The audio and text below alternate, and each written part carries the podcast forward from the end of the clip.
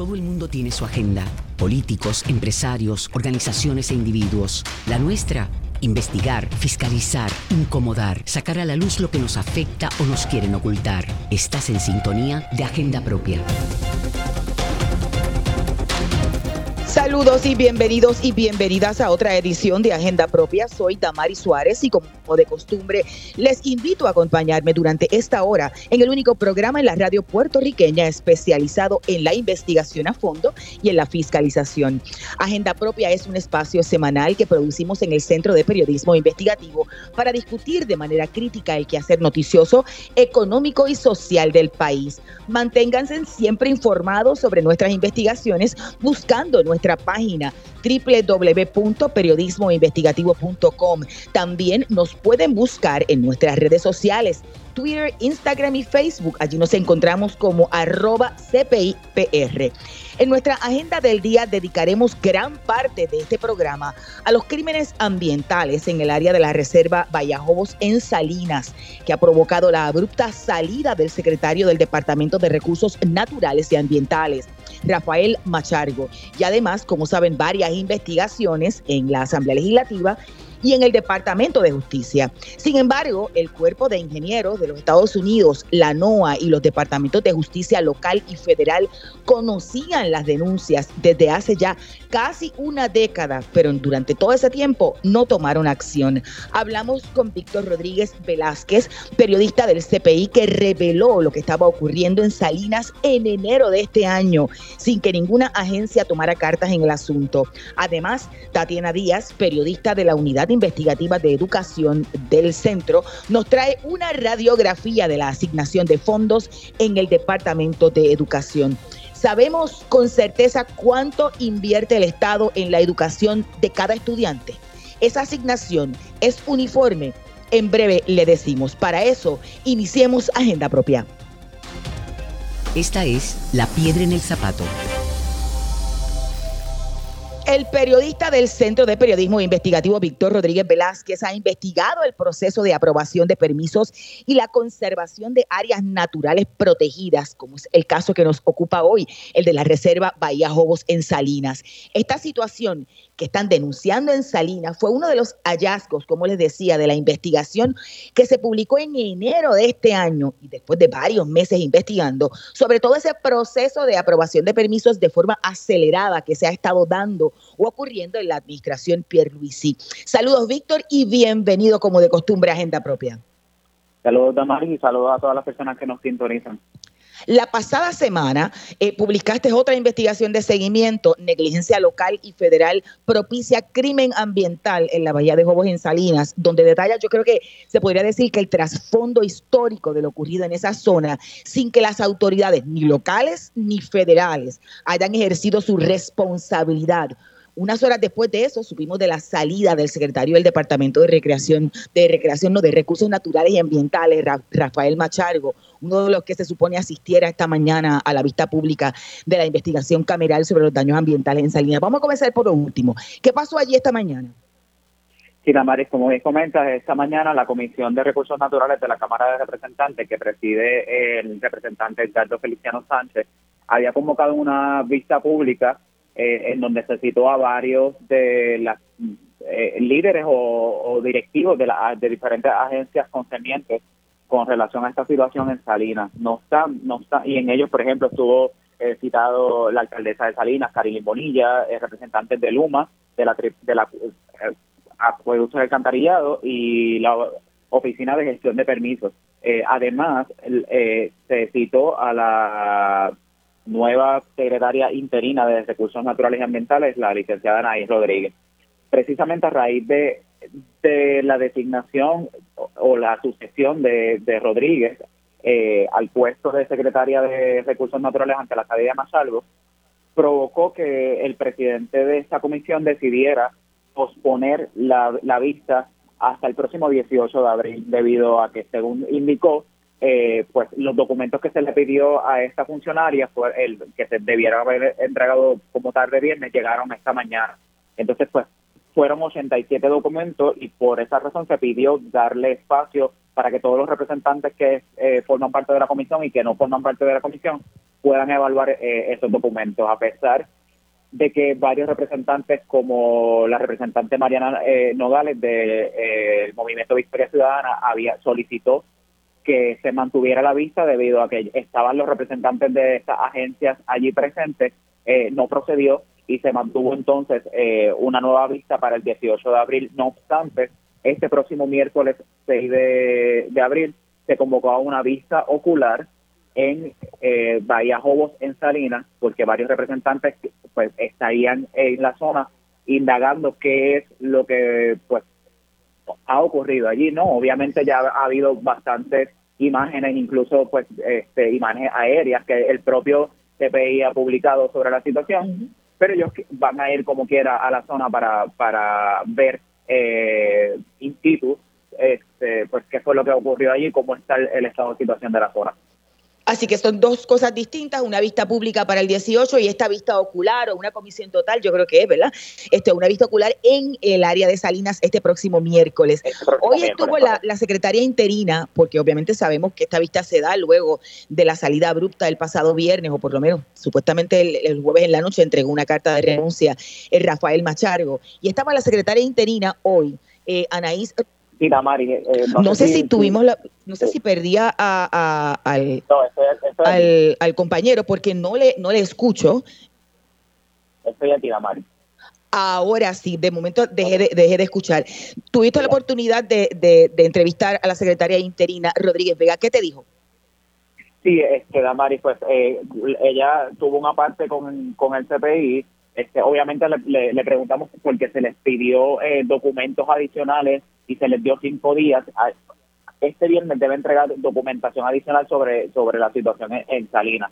En esa parte ella nos comentó que ella había entregado 87 documentos como parte de, lo que se solicitó y que iba a estar trabajando para eh, entregar la documentación adicional que, se le pidió. Nosotros le, le, preguntamos también, eh, pues, cuál, si, si cuán, cuán avanzado, o sea, ella aclaró en la vista o, o en, antes de que se pospusiera que ella ocupaba el puesto de subsecretaria desde diciembre del 2020, pero que no estaba tan eh, involucrada en este tipo, en la investigación que estaba llevando Rafael Machalgo o en este tipo de, situaciones. Ella estaba un poco más eh, delegada a cosas más administrativas del departamento. No obstante, eh, pues le preguntamos al, al conocer el expediente y al llegar a los documentos, cuán avanzado ella creía que estaba eh, el caso para, por ejemplo, desalojar a, esta, a estas personas de la zona.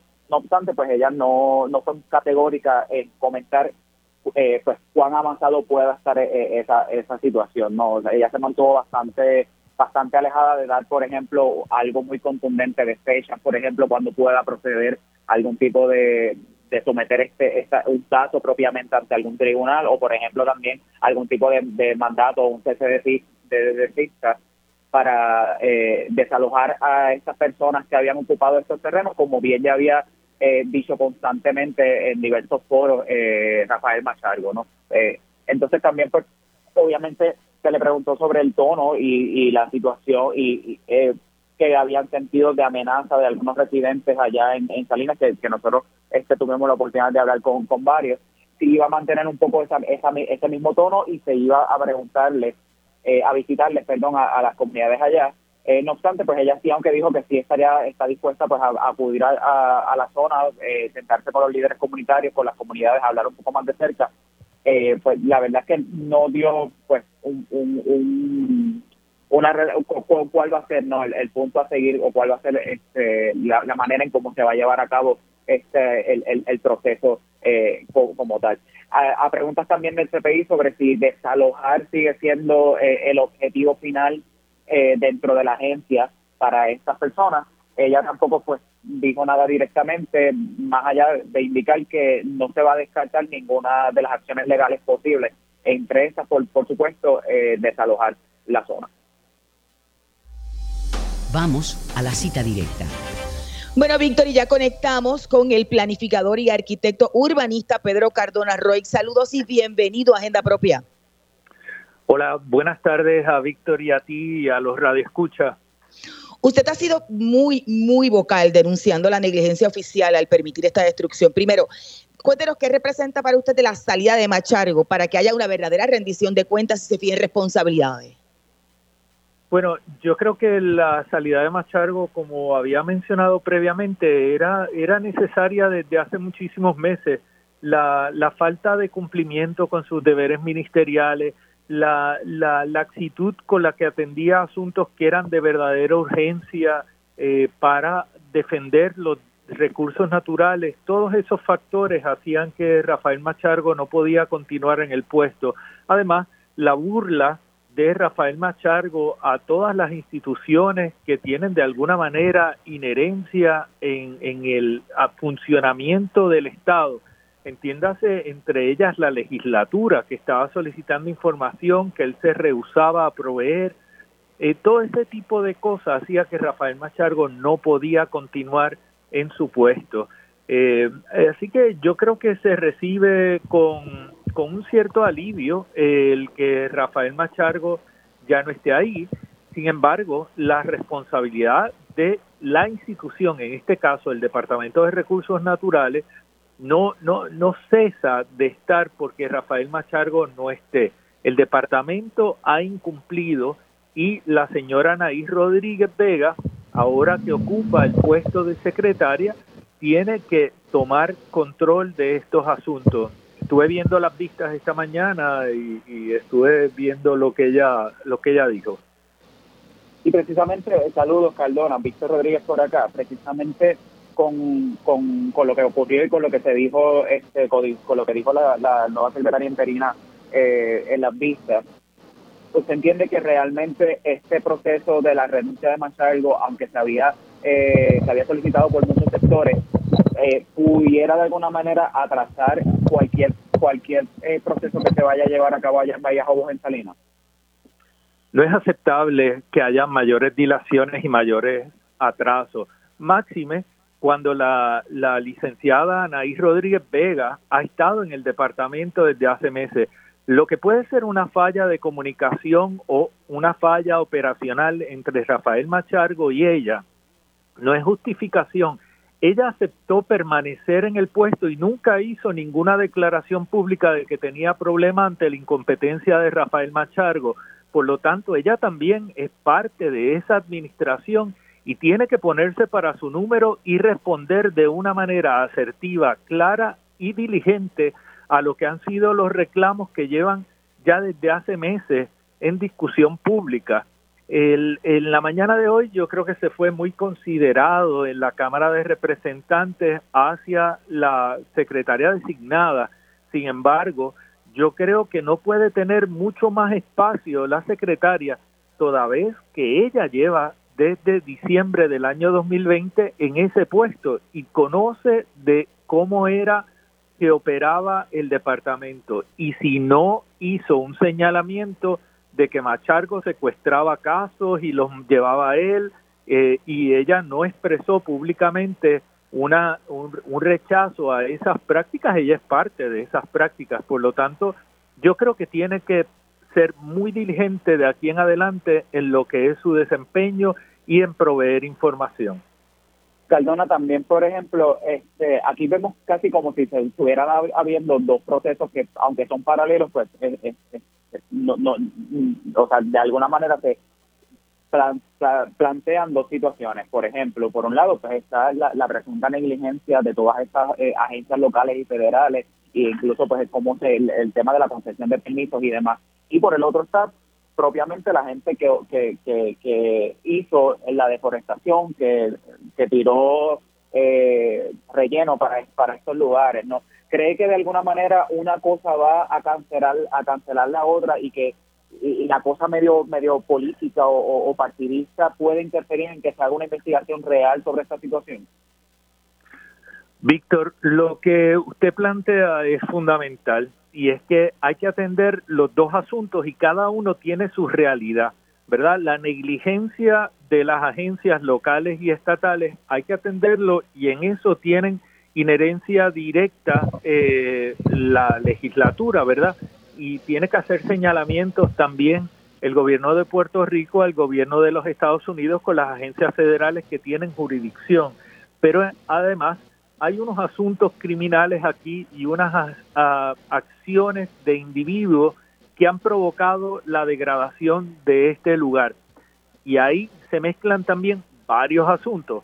Hay una alegada ocupación de propiedades del pueblo de Puerto Rico que están bajo el título del Departamento de Recursos Naturales. Hay ocupación de bienes de dominio público que también están bajo la jurisdicción del Departamento de Recursos Naturales. Hay destrucción de mangle. Ahí hay jurisdicción local y federal.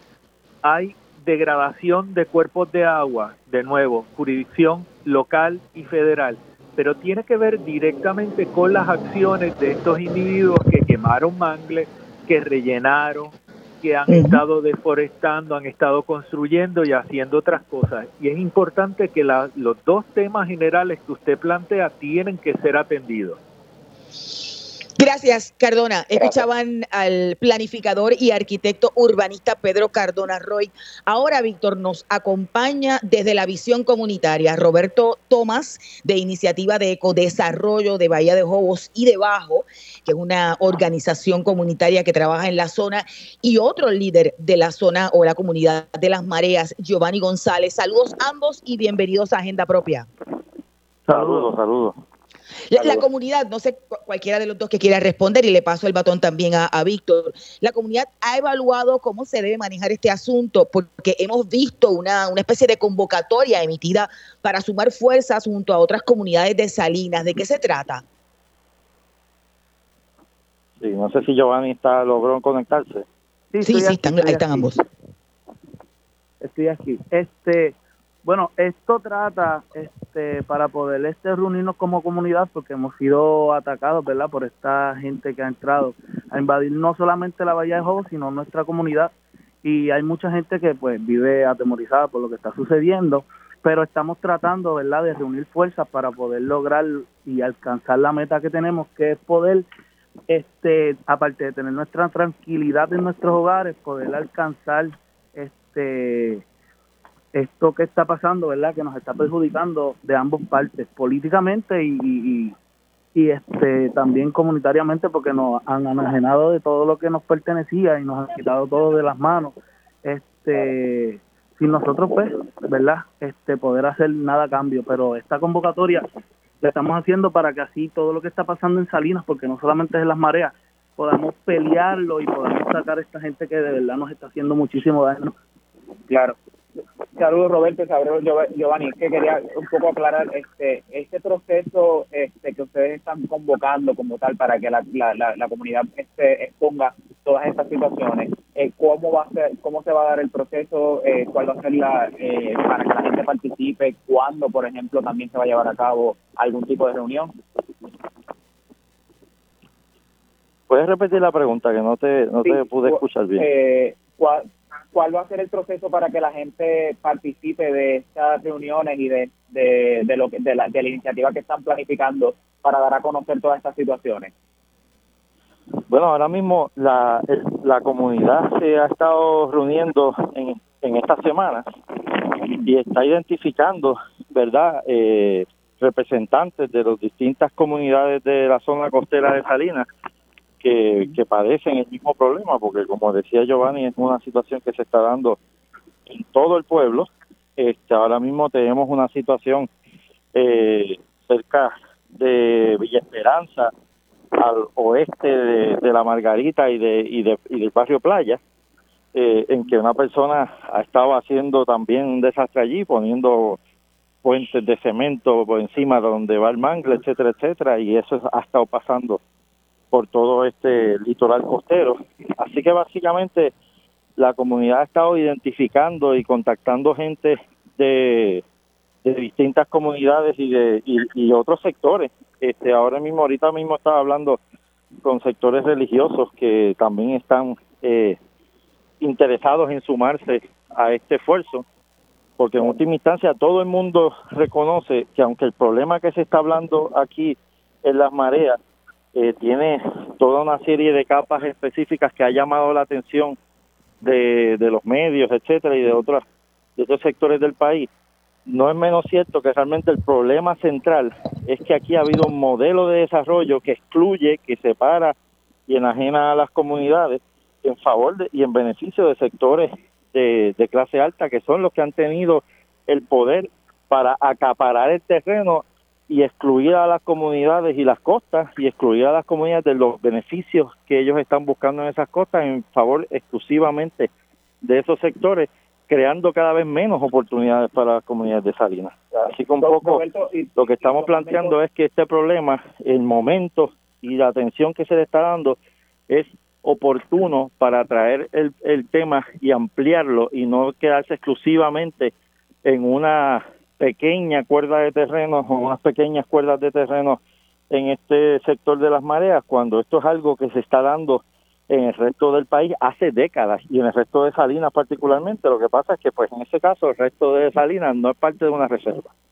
¿Y cree entonces que de alguna manera, este, tomando en consideración cómo se ha visto la reacción de las agencias locales y federales, eh, vaya a haber algún tipo de diligencia mayor con estas otras comunidades o con esos otros sectores, este, a diferencia de cómo de, cómo se ha dilatado el proceso con la situación en la, eh, en la reserva?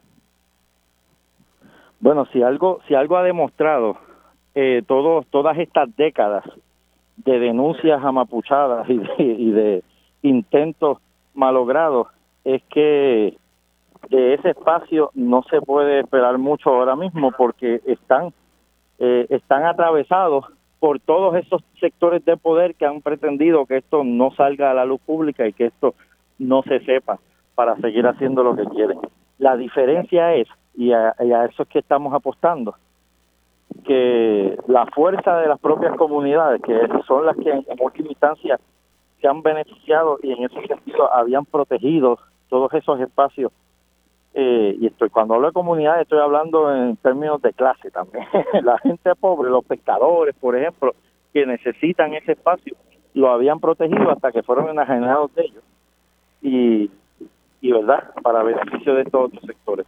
Entendemos que en la medida en que las comunidades nos unamos construyamos esa fuerza colectiva y levantemos nuestra voz y tomemos acciones al respecto eh, la, el cambio podría venir por ahí más que de las propias agencias, etcétera, etcétera. Que las agencias tendrían que estar reactivas a esa fuerza colectiva que se construyan desde las comunidades y por eso es que estamos apostando a esta a esta convocatoria porque vemos que por ahí es que se eh, habría la única puerta disponible ahora mismo para lograr esto y levantar la voz no solamente de que esto tiene que dejar de pasar y las comunidades tienen que ser partícipes protagonistas del asunto, sino que ya estas comunidades, como por ejemplo las mareas, tienen propuestas ya hace muchos años para, para integrar a la comunidad a un manejo y a una relación eh, armoniosa con esa naturaleza como lo habían hecho este, todos los abuelos y las abuelas de estas comunidades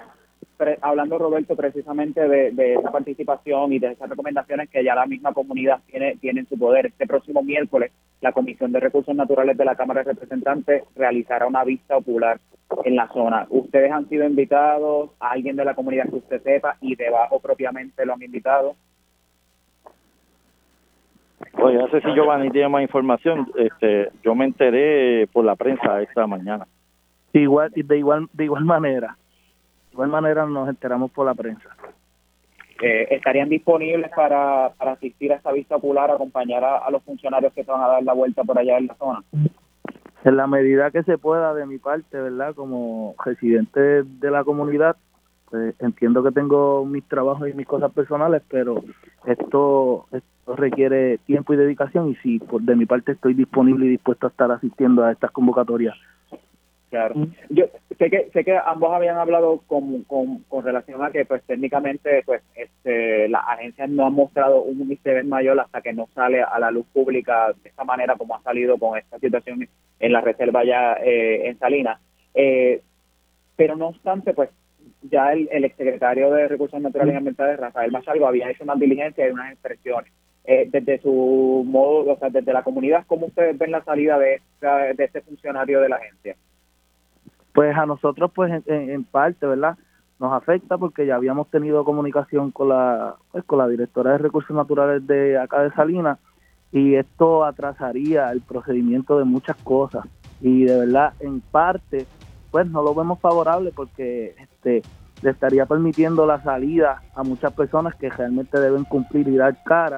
Y otra de las cosas es que pues nosotros como como barrio estamos unidos pero este, estas pajitas que le caen a la leche como dice uno este pueden afectar y este indirectamente algunos procesos legales y eso pues por lo menos nosotros no perdemos la fe ni la esperanza y seguiremos haciéndolo diligente para poder luchar en contra de todo esto, pero sí nos afectaría un poco. Sí, definitivamente, como dice Giovanni, en este momento, eh, usualmente estas solicitudes de renuncia, porque vamos a ser eh, honestos, esta, esta persona no acaba de renunciar motu propio, lo renunciaron estos procesos de renuncia acaban generando una dilación adicional en los procesos burocráticos internos de las agencias. No es que esta persona no estaba siendo muy diligente y, esperaríamos que se hubiese, con, con muchas ansias, hubiese quedado allí. Pero honestamente, la solución al problema no es que Machargo se, se vaya del puesto. Realmente había un montón de cosas que atender eh, más que hacer el, el evento público de solicitarle la renuncia y que entonces el proceso burocrático acabe volviendo eh, de cero en algunos asuntos y sobre todo, y es parte de lo que habíamos discutido, eh, aquí esta persona puede renunciar, puede, puede caerle todo el peso de la ley a todo el mundo y la relación de exclusión y de marginación que ha sufrido la comunidad por, por décadas puede cambiar nada. Así que para la comunidad, si bien es cierto que hay que que hay que adjudicar responsabilidades, el asunto es que se atienda el asunto desde una perspectiva de responsabilidad y justicia social, porque se puede lograr todo el asunto en términos institucionales y la comunidad quedar en las mismas condiciones de exclusión, de marginación y de enajenación de su propia comunidad, porque esos recursos, lo que a ustedes le llaman recursos naturales, para nosotros es parte de la comunidad. Y nosotros queremos recuperar el acceso de los pescadores a esas partes, queremos recuperar el acceso a nuestras playas, queremos mantener la posibilidad de que la pesca siga viva en nuestras comunidades. Gracias, Roberto, que tenemos que hacer la pausa. Gracias. Y ustedes escuchaban a Roberto Tomás de Iniciativa de Ecodesarrollo de Bahía de Jobos y de Bajo y a Giovanni González de la Comunidad de las Marías, también en Salinas. Obviamente a nuestro periodista Víctor Rodríguez del CPI. Ustedes pueden buscar la historia de Víctor en periodismoinvestigativo.com. Vamos a una breve pausa. Manténganse en sintonía que al regreso continuamos hablando de este importante tema. Usted escucha Agenda Propia. Ya regresamos con Agenda Propia. Así es, ya estamos de regreso en Agenda Propia, el programa producido por el Centro de Periodismo Investigativo. Yo soy Damari Suárez y les recuerdo siempre buscar nuestras historias en periodismoinvestigativo.com, en las redes sociales del centro, así como en nuestro portal de fiscalización, loschavosdemaria.com. Continuamos conversando con el periodista del CPI, Víctor Rodríguez, y ya se une, Víctor, a nuestra conversación la abogada comunitaria y ambiental Ruth Santiago. Saludos, eh, bienvenida a Agenda Propia, Santiago. Saludos, buenas, ¿cómo estamos? Santiago es la, única puertorriqueña nominada, nombrada por el presidente Joe Biden y que forma parte de este consejo del presidente, Consejo Asesor de Justicia Ambiental de la Casa Blanca. Y empiezo por ahí, que usted sepa, la Casa Blanca conoce sobre el crimen ambiental que se ha observado en Bahía de Jobos. Bueno, sí, lo mencionamos en la reunión que tuvimos la semana pasada, la reunión pública del Consejo eh, y están al tanto eh, eh, a nivel de Casablanca y también en múltiples agencias federales a las que hemos pues notificado a través de los años en este proceso. ¿Cómo, cómo les ha, ¿Qué les ha parecido antes de Víctor? Quizá un poco para dar seguimiento. ¿Le ha notificado y, y, qué les ha parecido el, el, hecho de, del, del, daño que, se, que es evidente y que ha sido en proceso de largos años? Perdón, la pregunta. ¿Qué, les ha parecido? O sea, ¿cuál ha sido, qué, les han, qué les han dicho cuando usted le ha notificado de ese daño ambiental? Eh, bueno, ha, eh, ha variado, ha variado con las agencias. Eh, NOAA, ¿verdad? La, la, la, Administración Atmosférica Nacional y Oceánica Nacional ha sido la agencia más interesada, ¿verdad? Porque ellos eh, tienen el acuerdo con el Departamento de Recursos Naturales y Ambientales para eh, pues el manejo de, de la reserva y de los terrenos eh, y ellos eh, han siempre eh, mencionado, ¿verdad? Siempre indican que, que tienen interés en que se resuelva esta situación, ¿verdad? Esto lleva muchas décadas ya eh, que se que se están eh, usando estos terrenos para un tipo de desarrollo bien desatinado, ¿verdad? Eh, porque muy contrario, ¿verdad? A, lo que proponen las comunidades y los grupos eh, aquí en Salinas, ¿verdad? Para para el uso de esos recursos. Eh, pero no ha sido la más interesada y la que más seguimiento ha dado en términos de las agencias federales. Algunas han ignorado por completo los reclamos este, eh, hemos enviado cartas y eh, en reuniones con, con la, el Servicio de Pesca y Vida Silvestre Federal, con el Cuerpo de Ingenieros a nivel federal. No, muchas veces no recibimos eh, respuesta. Saludos, eh, Santiago. Víctor Rodríguez por acá. Cuando menciona que la semana pasada se llevó el tema a, la reunión, a la vista que, que tuvieron, ¿hubo alguna directriz eh, del, del, componente de la Casa Blanca como tal, del, personal del presidente Biden, para tomar algún tipo de diligencia o, alguna acción más concreta o acelerada sobre la situación? Sí, eh, la señora, eh, ella se llama Ella indicó y nos refirió a el área de Bausing, Candace Bausing, que es la oficina ejecutiva del presidente, nos refirió al cuerpo de ingenieros, una persona que eh, se comunicó para, para ver si, si dan seguimiento a este asunto, si atienden este asunto por fin. ¿Recibieron alguna respuesta o todavía no han enviado la comunicación? Eh, me enviaron un correo con lo que son como las guías para eh, comunidades de justicia ambiental, ¿verdad? Que son como la comunidad de las mareas, ¿verdad? Que está fuertemente impactada por eh, muchas eh, muchos asuntos, especialmente, ¿verdad? Este, esta devastación de, de el manglar y el ecosistema que afecta, ¿verdad? Sus posibilidades de estar más seguros durante, por ejemplo, un huracán eh, está las mareas también es de las áreas principales afectadas por el complejo generatriz Aguirre, ¿verdad? el, complejo eléctrico más grande del país. Eh, y pues indican ¿no? que van a estar en, en comunicación y, y, eh, establecer una, una reunión. Claro, por esa misma línea de lo que comentaba, o sea, sabemos que usted ha estado con, insistentemente eh, hablando sobre el término de justicia ambiental y cómo en Puerto Rico este parece haber un alza en esas injusticias ambientales. Eh, eh, no sé si brevemente nos puede explicar por qué el caso de Salinas, lo que venía diciendo, se, puede, se debe mirar desde ese crisol, desde esa perspectiva de injusticia ambiental. Sí, porque las mareas de Salinas es un caso clásico, ¿verdad? Son comunidades pobres, principalmente afrodescendientes, que eh, están expuestas a las fuentes de contaminación eh, principales, ¿verdad? Que son las plantas, eh, especialmente el complejo Aguirre, que son dos plantas en una, que entonces también se ven desplazadas, ¿verdad? Por este tipo de acaparamiento de terreno que, que afectan a la reserva, pero también afecta a, a las comunidades cercanas, ¿verdad? colindantes, la comunidad de las mareas. Así que eh, eh, reúne todos los elementos de lo que es una, una comunidad eh, de injusticia ambiental, ¿verdad? Claro. Cree, y como bien comentaba y como nosotros revelamos, el CPI reveló una historia que trabajé junto a la compañera Maya Sosa, pues también esa negligencia o esa aparente negligencia que se observó desde el gobierno federal que usted bien comentaba, ¿cree que vaya a haber algún tipo de responsabilidad o de asignación de responsabilidades ya desde el componente federal, a sabiendas que, por ejemplo, el Departamento de Justicia Ambiental, eh, de Justicia eh, Federal no ha sido muy diligente con esta situación. ¿Cree que realmente se van a aplicar algún tipo de responsabilidades al componente federal que no ha actuado acá? Bueno, eh, hacia eso estamos trabajando conjuntamente con, con la comunidad.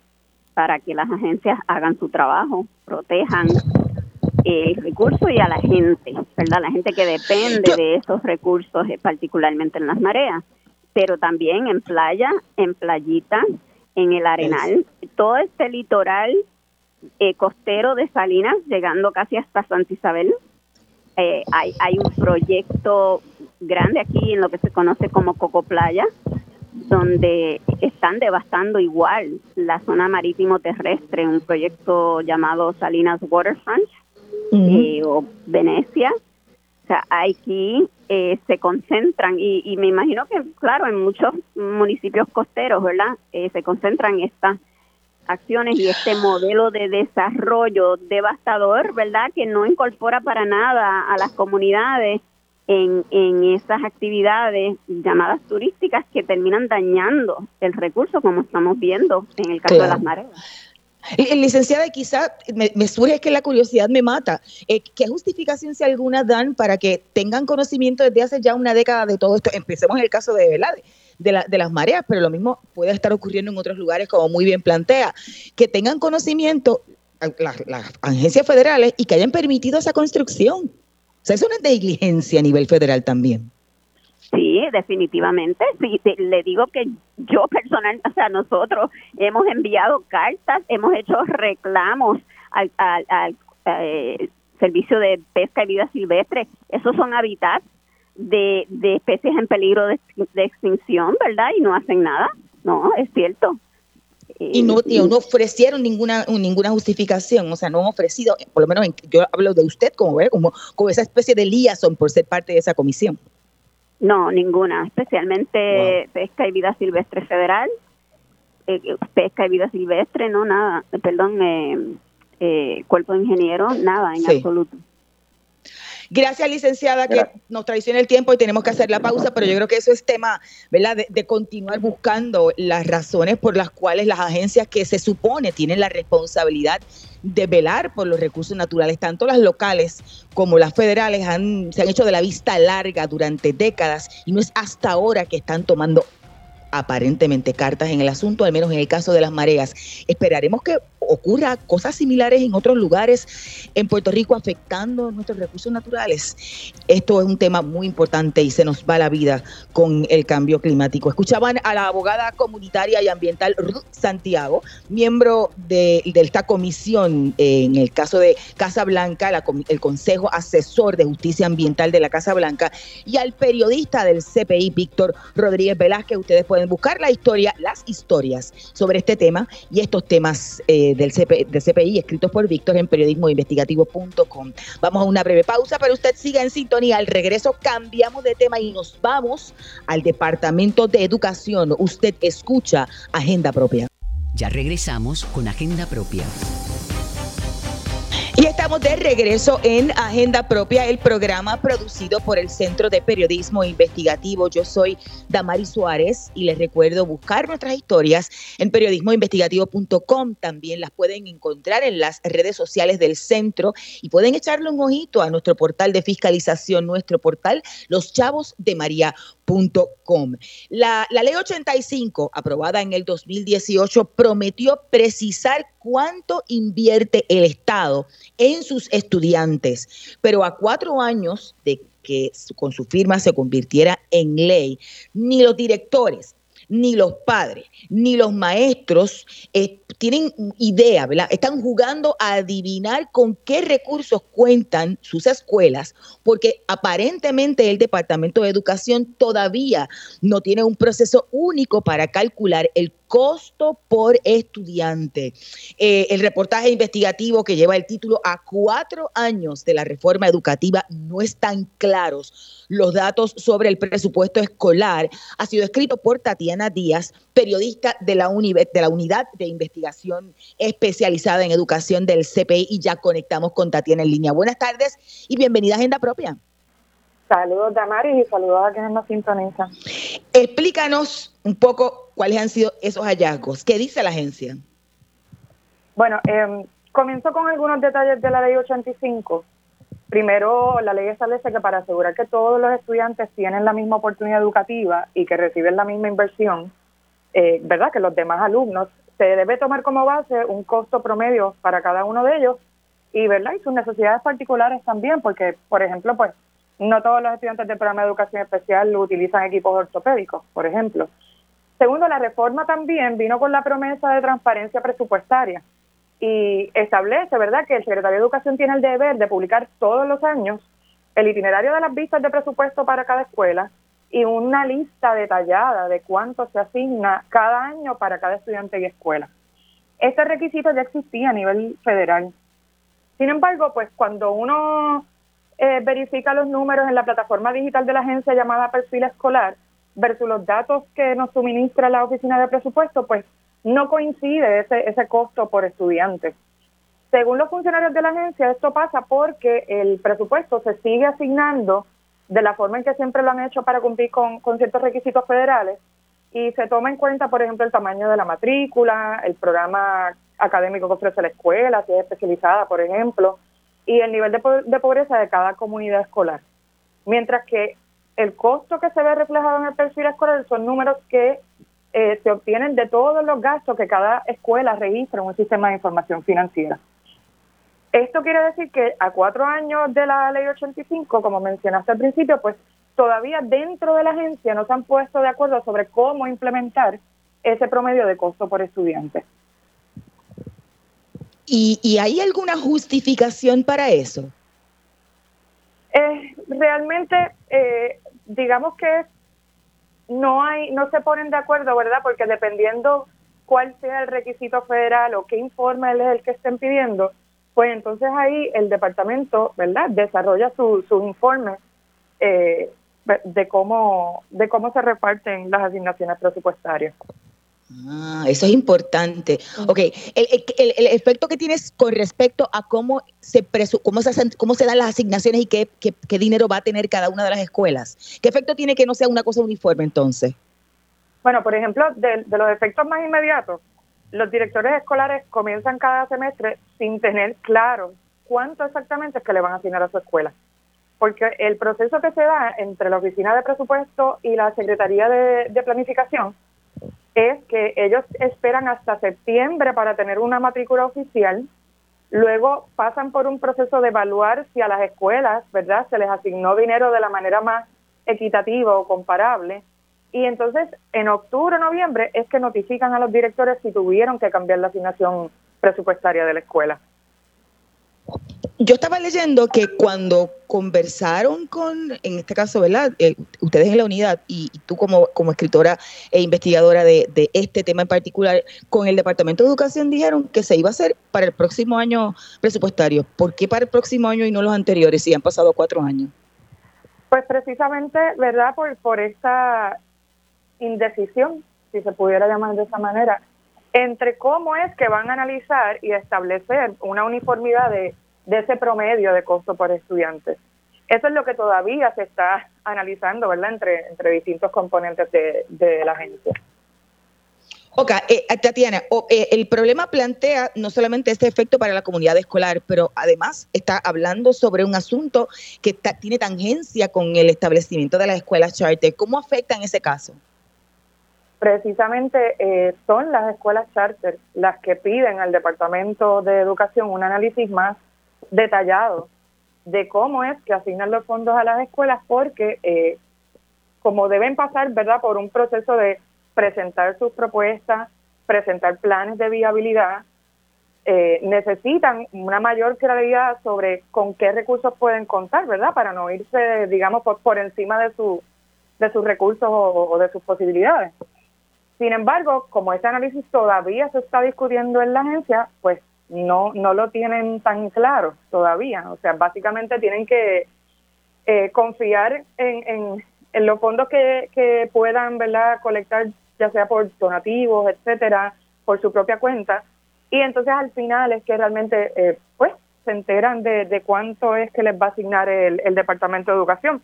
Por ejemplo, muchas, eh, las primeras dos escuelas charter que comenzaron, ellos no vinieron a ver eh, reflejado en sus en sus cuentas la asignación de, educación hasta prácticamente el final de, su primer semestre. Así que eso pues prácticamente los obligó a, con lo que contaron ellos por su cuenta, con lo que recaudaron, pues con eso es que comenzaron a, operar. Eh, sin esa seguridad no todavía de qué era lo cuál era la aportación que iba a entrar del departamento. Hay otros detalles que yo creo que es importante también recordar y es que el departamento en los pasados años ha tenido mucha inestabilidad en su gobernanza con la salida de la convicta Julia Keller queda Elisa Hernández al mando luego viene verdad todo este entra y sale de, candidatos que propone Pierluisi con el Paponte, Jesús González, Magali Rivera. Finalmente queda Eliezer Ramos. A esa inestabilidad de gobernanza súmale las distintas emergencias ocurridas en los últimos cinco años y todo eso pues ha retrasado eh, la implementación de la reforma educativa en los términos que plantea cómo es que se debe asignar el dinero a las escuelas. Y, eso me, trae a colación el hecho de que este tipo de escuelas se ha dado para la transformación ¿verdad? de la educación en unos, en unos sectores. E, esta, esta, ¿verdad? esta manera de, no tener una uniformidad en términos de el valor, del de, costo-valor ¿verdad? De, por estudiante de, educación, ¿puede afectar la estabilidad de, esa iniciativa? Yo entiendo que eh, como, como realmente eh, están obligados a, presentar ese plan de viabilidad, eh, entiendo que de algún modo pues se preparan aún más para para no para poder este manejar esa esa incertidumbre de cuánto es que realmente les van a asignar al final porque pues tienen que tienen que comenzar a, operar y, esperar a que a que el departamento verdad eh, finalmente decida eh, informarles mira así lo calculamos y eso es lo que van a recibir ¿Y, qué, han hecho? Eh, leía en la historia que pudiste conversar con varios directores y parte de la comunidad de varios planteles escolares que ¿verdad? consistentemente plantean el mismo problema, incluso lo contrario a la realidad de, Puerto Rico, que, estamos viendo una menor cantidad de población, por ende menor cantidad de estudiantes, pero en algunas de esas escuelas ha aumentado la, la cantidad de estudiantes, ¿no? Exacto, que, y por eso es que viene también la duda, porque, por ejemplo, eh, los directores cuando van a verificar cuánto les asignan a sus escuelas, entran a otras plataformas del departamento. Y esa plataforma es alimentada con datos de eh, la Secretaría de Asuntos Académicos. Así que en, principio, pues ahí lo que van a ver es eh, lo que se conoce como los fondos para las escuelas de la comunidad o Schoolwide, que es el, programa federal conocido como Schoolwide. Entonces, cuando eh, le, ¿verdad? le planteaba a los directores y las directoras, pero eh, por ejemplo, en el perfil escolar a usted le sale esta cantidad por estudiante. Y muchos de ellos pues se sorprendían y decían, mira, es que nunca, nunca, ni aunque me haya aumentado la matrícula y tenga más estudiantes, aunque viva en una, aunque, la escuela esté en una comunidad escolar con, un nivel de pobreza alto, no les aumentan las asignaciones eh, presupuestarias a las escuelas. Y entonces, pues, por eso como que ponían un poco en duda, pero ¿dónde, ¿de dónde te estás sacando esos números? no Incluso muchos no conocían esa plataforma de perfil escolar. Claro. Y entonces, y, entonces tal vez me, planteaban un poco como que, mira, esto creo, creen ellos, ¿no? Que se debía tal vez a que en esa plataforma están contando todo lo que es gasto. Así que ahí pueden entrar, pueden entrar diferentes fuentes de, de, ¿verdad? de financiamiento para esa escuela. Si, por ejemplo, un legislador decide hacer una asignación especial porque queda en su distrito pues eso les aumenta un poquito más, pero pues no hay una uniformidad. Ok. Y finalmente, para, para, para ir eh, redondeando, eh, eh, no entendí qué es lo que va a ocurrir en el próximo presupuesto que corregiría eso, que no se ha, que no se ha dado en, en la asignación presupuestaria desde la aprobación de esta ley. Se supone que ya haya un, un análisis más oficial y detallado de cómo es que se quiere hacer ese ese promedio de costo por estudiante, todo lo que se quiere tomar en cuenta o calcular en ese promedio, para entonces, al momento de que se vaya a discutir el, presupuesto de este próximo año fiscal, pues poder presentarlo a la legislatura y que se pueda, ¿verdad?, eh, eh, ver con mayor claridad y transparencia qué es lo que se le asigna a cada estudiante. Gracias, Tatiana. Pueden buscar la historia de Tatiana Díaz, periodista del centro y parte de la unidad investigativa especializada en educación del Centro de Periodismo Investigativo. Pueden buscar la historia en periodismoinvestigativo.com. Como de costumbre, obviamente no solamente les recuerdo buscar esta historia, sino todas nuestras historias en periodismoinvestigativo.com. Ahí pueden también aprovechar y suscribirse a nuestro boletín para que reciban en su correo electrónico nuevas investigaciones y contenidos del Centro de Periodismo Investigativo. En periodismoinvestigativo.com también pueden visitar nuestro kiosco virtual y allí adquirir con sus donativos nuestros artículos. Gracias siempre por sintonía. Los esperamos la próxima semana. Hasta aquí, Agenda Propia.